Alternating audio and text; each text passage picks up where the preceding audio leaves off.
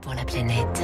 10 000 10 000 décès supplémentaires entre juin et septembre. C'est un bilan que l'on craignait après l'un des étés les plus chauds de l'histoire. Bonjour Lauriane Tout le monde. Bonjour François. Santé publique France vient de dévoiler son rapport. La surmortalité a bondi de près de 17% pendant la canicule. Plus de 2800 décès en excès rien que pendant les pics de chaleur en vigilance rouge cet été. C'est le bilan le plus lourd depuis la canicule de 2003. Sébastien Denis de Santé publique France. C'est un nombre effectivement important. Ce nombre vient en deuxième rang depuis qu'on fait des bilans en fait des périodes de canicule.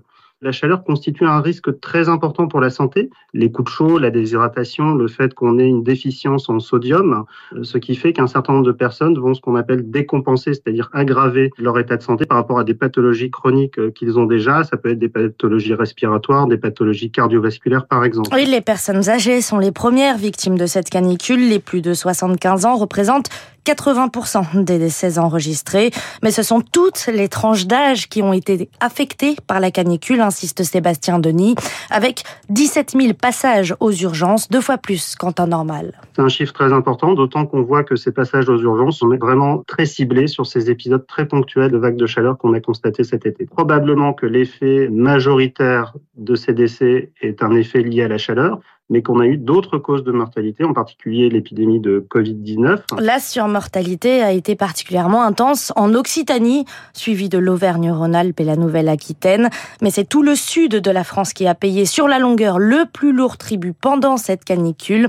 Mathieu Sorel, climatologue à Météo France. À la fois dans le sud-ouest et dans le sud-est, ça a été un été euh, relativement long relativement éprouvant, euh, notamment en raison de ces nuits. On n'a jamais eu autant de nuits tropicales où le mercure ne descend pas en dessous des 20 degrés. Un bilan qui vient donc se rajouter à celui récemment publié par l'Organisation mondiale de la santé, qui faisait déjà état de 15 000 morts en Europe.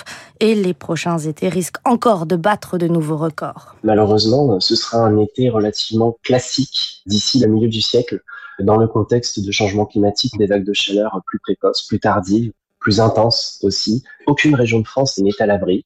On l'a vu cette année hein, avec quasi 40 degrés à Brest. Hein, c'est vous dire si euh, des références sont tombées. Il faut donc de toute urgence revoir les politiques publiques, alerte Sébastien Denis, notamment sur l'aménagement urbain. Par exemple, le fait en centre-ville de ne pas favoriser la constitution d'îlots de chaleur urbain, donc des zones urbaines très denses où on va ne retrouver que de l'habitat, mais mettre aussi des zones de végétation ou d'isolation de nos bâtis, de manière à ce que ces bâtiments soient plus résilients et engendrent moins de chaleur euh, pendant les vagues de chaleur. Un chantier d'autant plus pressant qu'en cas de réchauffement planétaire à près de 3 degrés, l'Agence européenne de l'environnement prévient d'ici la fin du siècle, c'est plus de 90 000 personnes qui pourraient mourir chaque année des épisodes caniculaires en Europe. Lauriane, tout le monde, c'était 3 minutes pour la planète.